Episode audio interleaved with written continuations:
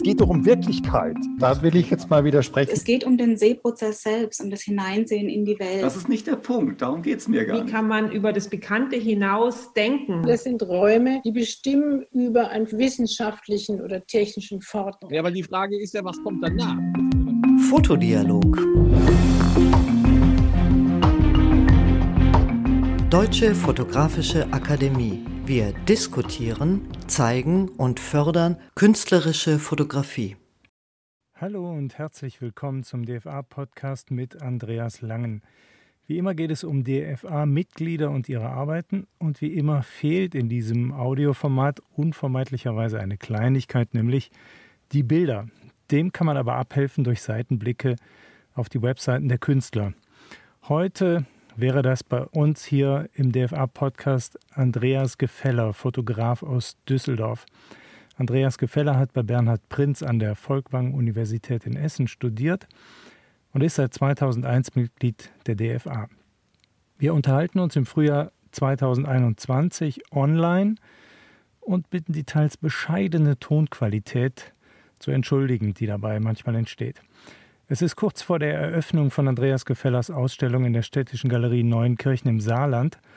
Dort sind rund 60 Bilder zu sehen, von deiner Abschlussarbeit, Andreas, bis zu ganz aktuellen Serien. Jetzt sag mal, wie kommt es, dass du im zarten Alter von noch nicht mal 60 Jahren eine Retrospektive auf dein Lebenswerk machst? Denn das ist es doch, oder? Ich finde das eine lustige Frage, weil gerade als ich hier zum Atelier gefahren bin, habe ich überlegt, was das jetzt eigentlich ist. Und dieser, dieser Begriff von Retrospektive schwebt natürlich irgendwie im Raum. Also wenn eine Retrospektive etwas ist, wo man einfach mal zwischendurch zurückblickt, aber man schön weitermachen darf, dann kannst du es von mir aus Retrospektive nennen. Wenn eine Retrospektive aber etwas ist am Ende einer Karriere, dann bitte nicht.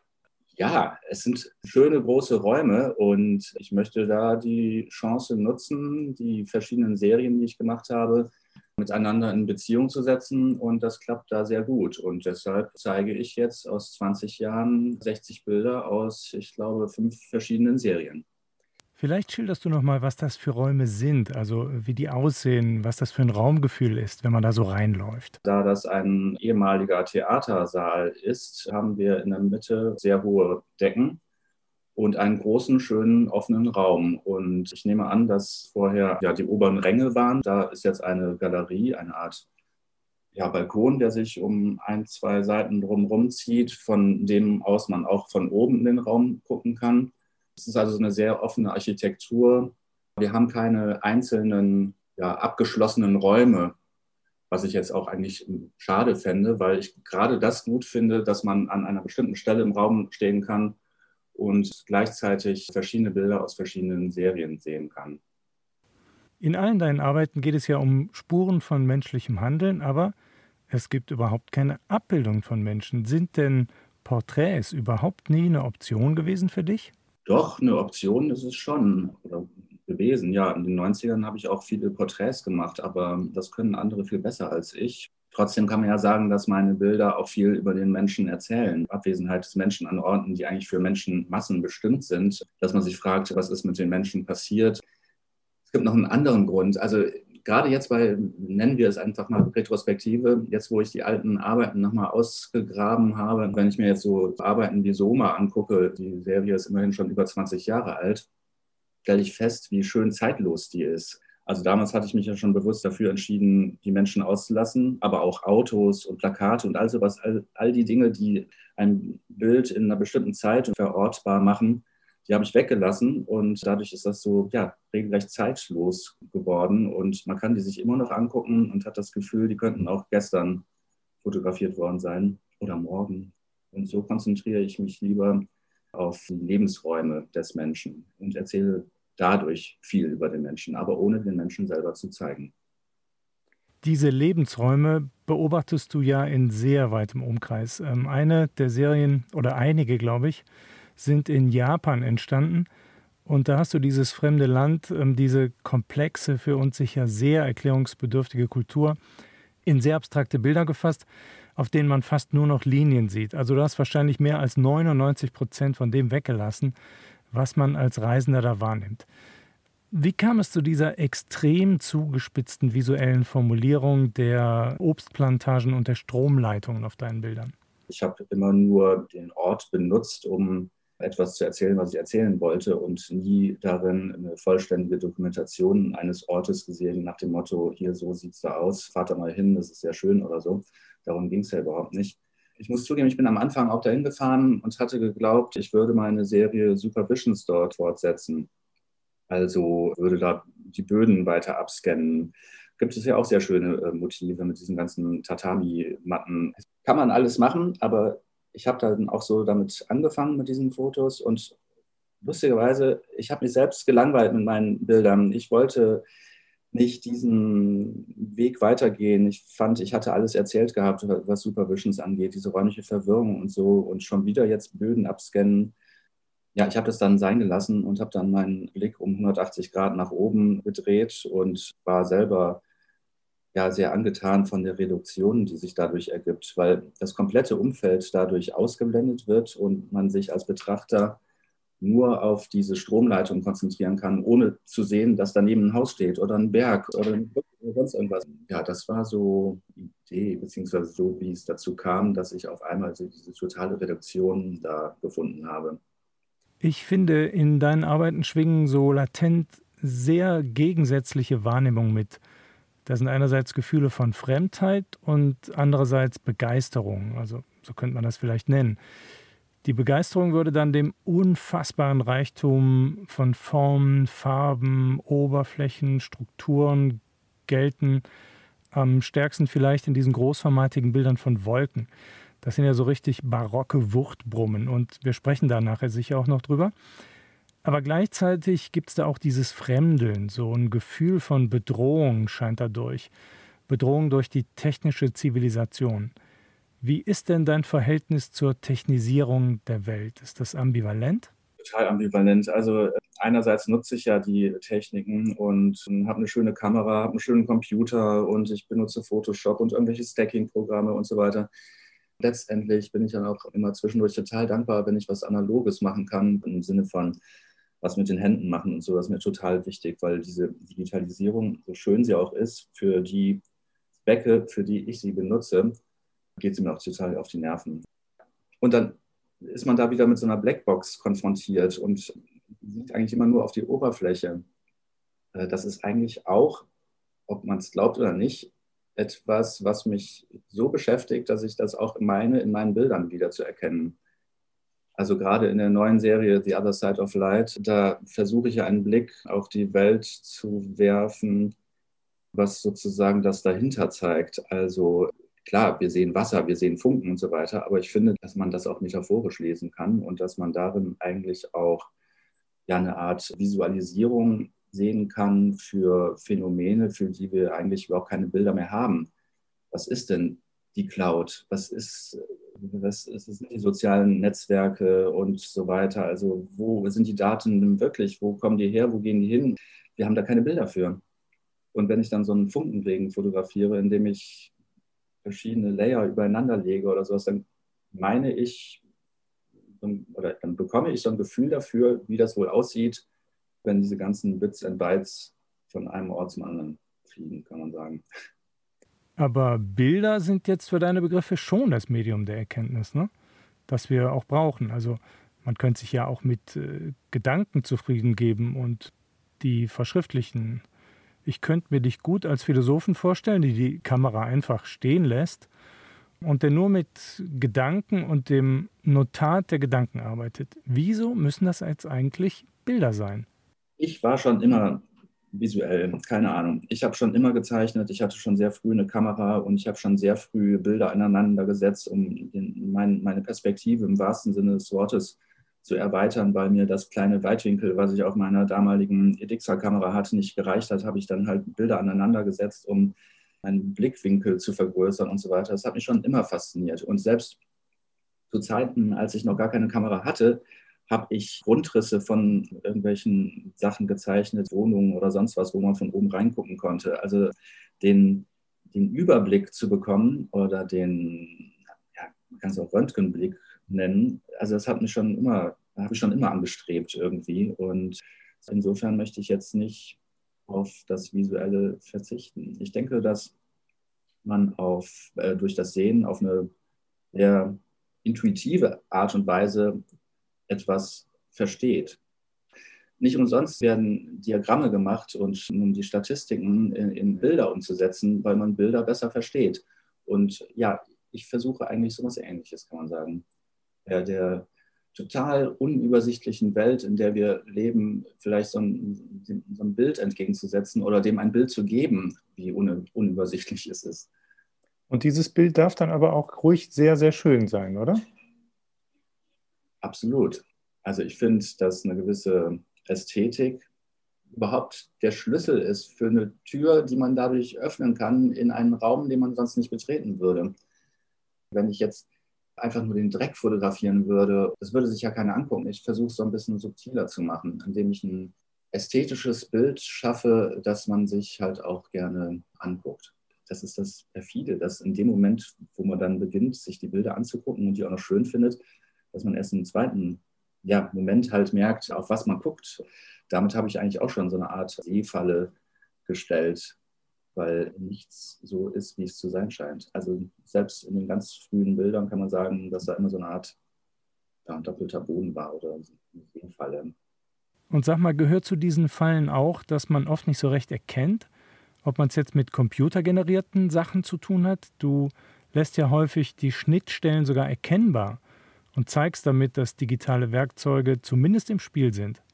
Letztlich lege ich ja sogar auch einen gewissen Wert darauf, dass der Betrachter weiß, dass das Bild nicht im Computer entstanden ist, gerendert wurde, aufgrund meiner Fantasie oder sonst was, sondern dass der Ursprung immer in der Realität liegt und ich nur fotografische Mittel verwende, um ein anderes Bild von der Realität zu zeigen ich sage ganz bewusst ein anderes, nicht verfremdetes oder mein Bild oder so, sondern es ist einfach ein anderes. Ein anderes, was aber eigentlich genauso wahr ist wie das, was wir sehen von der Realität. Man könnte nochmal über Soma sprechen, weil da trifft das auch sehr gut zu. Es sind ja Bilder, die bei Nacht entstanden sind und nachts können wir ja nicht so gut Farben wahrnehmen. Die Kamera kann das aber nach wie vor. Und für uns ist es auch nachts dunkel, sodass alles, was im Dunkeln oder im Schatten liegt, für uns verborgen bleibt. Wenn man aber mit der Kamera lange Belichtungszeiten wählt, bleiben erstens die Farben erhalten, außerdem kriegt man ein normal helles Bild. Das erscheint uns fremd. Aber deshalb ist es noch nicht manipuliert. Im Gegenteil, unsere Augen, unsere eigenen menschlichen, von der Evolution gegebenen Augen geben uns ein falsches Bild der Welt. Die Farben sind ja trotzdem da. Und das finde ich sehr faszinierend. Vor allem führt es ja dann auch ganz automatisch zu der Diskussion, was Verfremdung bedeutet, was Manipulation bedeutet, inwiefern Fotografie vielleicht eine Möglichkeit ist, Dinge anders zu sehen. Es führt auch zu der Erkenntnis, dass unsere Art zu sehen nicht die einzig mögliche ist, sondern es gibt noch viele, viele andere mögliche Weisen zu sehen. Wie im Fall der Wolkenbilder? Ja, die Serie Clouds. Erstmal sind es ja ganz normale Bilder von Wolken, könnte man meinen. Und letztlich sind sie auch ganz normal in Anführungszeichen fotografiert. Ich drehe zwar ziemlich viel am Kontrast rum oder so, aber die Farben, die man da drin sieht, die sind wirklich vorhanden. Es ist also nicht von mir irgendwie entschieden, da an der Stelle muss es orange sein, da soll es blau sein oder so, sondern das Einzige, was ich mache im Photoshop, ist den Kontrast anzuziehen. Und das finde ich eigentlich auch faszinierend, dass man nur durch das Anziehen des Kontrastes auf einmal Farben reinbekommt, die für uns kaum sichtbar waren in diesem Grau, was man mit bloßem Auge sieht. Also das ist, was das Fotografische angeht, schon mal sehr faszinierend, dass man auch wieder Dinge sichtbar machen kann. Aber was ja der andere doppelte Boden, kann man sagen, der dieser Arbeit zugrunde liegt, ist die Tatsache, dass die Bilder an den Kühltürmen von einem Kohlekraftwerk entstanden sind.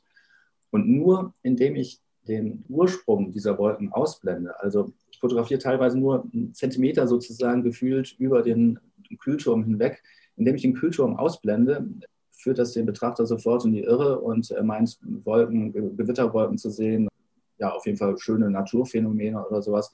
Aber ist, ist das komplett menschengemacht. Das zeigt eigentlich auch sehr, sehr deutlich, wie man nur durch das Weglassen von etwas komplett andere Aussage machen kann. Ich meine, eigentlich ist es bekannt. Jeder Fotograf weiß das. Wir lernen das im ersten Semester, dass man durch das Weglassen oft mehr erreicht als durch das Darstellen. Es ist ja schön, dass man in so eine Falle gerät und erstmal an was Schönes denkt. Und in, in, dem Moment, wo man dann aber die Wahrheit hört oder wo man vielleicht auch selbst sich das zurechtlegt oder so, dann kommt irgendwie die Keule von hinten und schlägt einen nieder und, und man wacht auf. Und das, was ursprünglich als Sinnbild für Naturschönheit und die Kraft der Natur und so aussah, entpuppt sich auf einmal als ein Sinnbild für extreme ja, Umweltzerstörung und Klimaerwärmung und so weiter. Also, also ich meine, es doch, äh, funktioniert doch gut. Apropos Klimaerwärmung und apropos Dialektik von Schönheit und Zerstörung. Könnte es sein, dass deine Arbeiten auch mit Globalisierung zu tun haben? Mir scheint es so, als ob du bestimmte planetare Zustände quasi protokollierst. Also Begebenheiten oder Umstände, bei denen die Zurichtung von japanischen Obstbäumen auf einmal in Beziehungen gerät zu den Kühltürmen niederrheinischer Braunkohlekraftwerke. Siehst du da irgendeine Verbindung? Alles ist mit allem verbunden. Ich glaube, das ist allerdings tatsächlich etwas, was in meinen Bildern drin ist, dass alles mit allem verbunden ist. Der Coronavirus, wäre der vor 100 Jahren in irgendeinem chinesischen Dorf ausgebrochen, der hätte uns wahrscheinlich nie erreicht. Heute geht das innerhalb weniger Tage so ungefähr. Und so geht es mit ganz vielen anderen Dingen halt auch. Ja, da kann man eigentlich schon wieder auf dieses Funkenbild zurückkommen. Du nimmst einen Punkt aus dem Bild raus und dann siehst du, dass er mit jedem anderen Punkt im Bild auch verbunden ist. Oder so ein Bild von Wasserreflex, wo diese Fäden sich durch das Bild ziehen. Äh, das ist was, eigentlich so was Ähnliches dass du äh, Globalisierung sagst und mich dazu, meiner Meinung dazu fragst. Ich hätte nie gedacht, dass ich eines Tages zum Thema Globalisierung gefragt werde. Ich bin doch nur ein Fotokünstler, der versucht, mit fotografischen Mitteln irgendwie Dinge sichtbar zu machen. Aber tatsächlich, offensichtlich lösen diese Bilder im Betrachter solche Fragen aus. Und wenn man dann nachbohrt bei mir, merkt man ja auch, wenn ich dann anfange so zu erzählen, dass mich das offensichtlich tatsächlich auch äh, beschäftigt. Und das ist dann wohl doch kein Zufall. Es gibt da noch einen ganz zentralen Begriff, der mir in den Kopf kommt angesichts deiner Bilder, und das ist der Begriff der Meditation. Also ich habe jetzt leider hier nicht den Genuss der Originale, aber wenn ich mir das so vorstelle, auch diese Größe und die Genauigkeit, die darin liegt, dann finde ich, viele dieser Bilder haben so ein Potenzial von ähm, Meditation, sind so eine Einladung zur Versenkung, zum Anhalten, runterkommen. Vielleicht so ein bisschen wie der Protagonist aus einem deiner Texte, der da im Halbschlaf über schwarze Löcher nachdenkt und über die Beziehung der Atome in seinen Adern zum Universum. Also ist das tatsächlich eine Dimension, die du anstrebst oder magst oder die du vielleicht auch als Feedback bekommst von deinen Sammlern und Fans? Dieses Potenzial von, nennen wir es mal, Meditation oder Versenkung? Also es hängt natürlich sehr stark von äh, jedem einzelnen Bild ab, aber es gibt schon einen großen Anteil von Bildern, die auf jeden Fall auf einer gewissen Weise sehr kontemplativ sind und wo man stundenlang vorsetzen kann und sich im Bild versenken kann. Ich hatte jetzt auch gedacht, eigentlich müsste man vielleicht irgendwo, wie man das ja gerne mal aus dem Louvre oder so kennt, ein Sofa in der Mitte stellen, damit man sich beispielsweise das Bild Square Plantation länger angucken kann. Das ist ein sehr schönes äh, Diptychon von Ästen von einer Traubenplantage, die so an so einer Metallstruktur lang wachsen. Und da kann man stundenlang drauf gucken und ja, erkennt immer mehr Zusammenhänge, wie wo ein Baum aufhört und der andere anfängt und wo die Verbindungen sind. Und äh, manchmal sieht man mehr die Äste, dann sieht man aber mehr das, äh, diese Metallstruktur. Mal gewinnt das eine an Überhand, dann das andere. Also ja, doch, auf jeden Fall sind meine Bilder auch neben anderen Dingen, anderen Eigenschaften meditativ und kontemplativ. Auch das Bild von dem Swimmingpool. Da habe ich ja den Boden eines mit Wasser gefüllten Schwimmbeckens fotografiert, also eines Schwimmerbeckens, Freibad, und habe dann mein Supervisions-Ding da so durchgezogen und habe Dutzende von Quadratmetern des Bodens abgescannt. Man kann also jede einzelne Fliese sehen.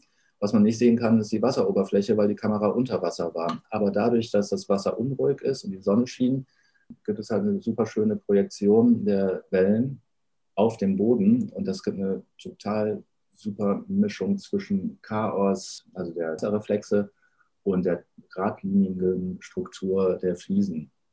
Und das ist total psychedelisch. Also da kannst du stundenlang drauf gucken. Ist auch egal, ob du 10 Zentimeter davor stehst oder 10 Meter davor stehst. Aus jeder Perspektive hat es einen anderen, eine andere Faszination, ist auf andere Weise irgendwie ja, berauschend, kann man auch sagen.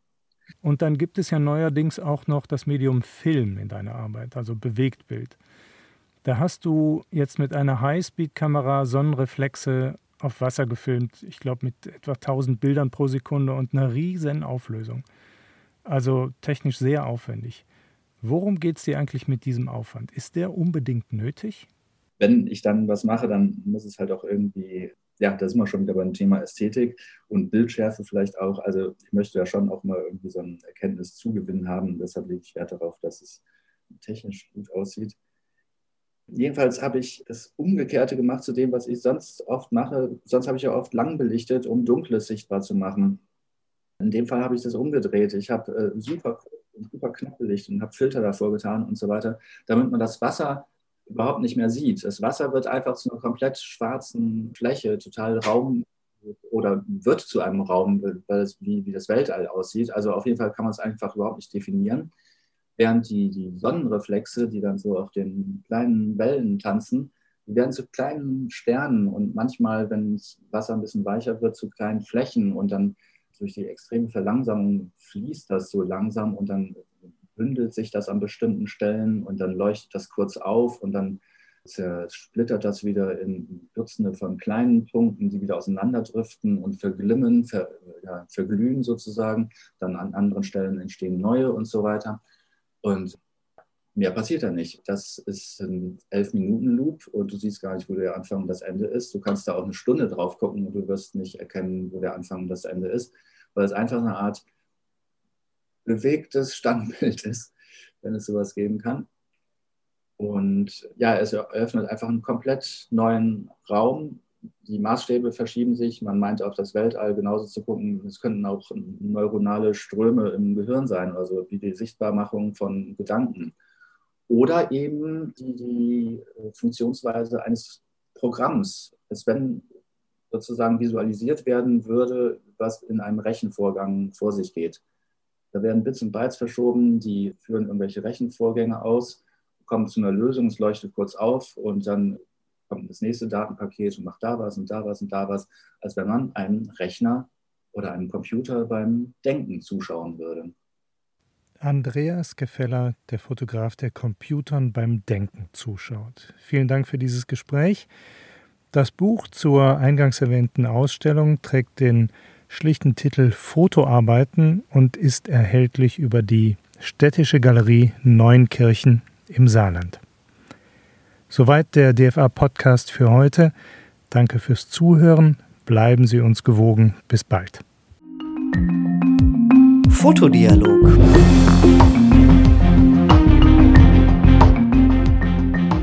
Dieser Beitrag wurde gefördert durch Neustart Kultur, die Beauftragte der Bundesregierung für Kultur und Medien, die Kulturstiftung der Länder und das Förderprogramm für digitale Contentproduktion in Kultureinrichtungen Kulturgemeinschaften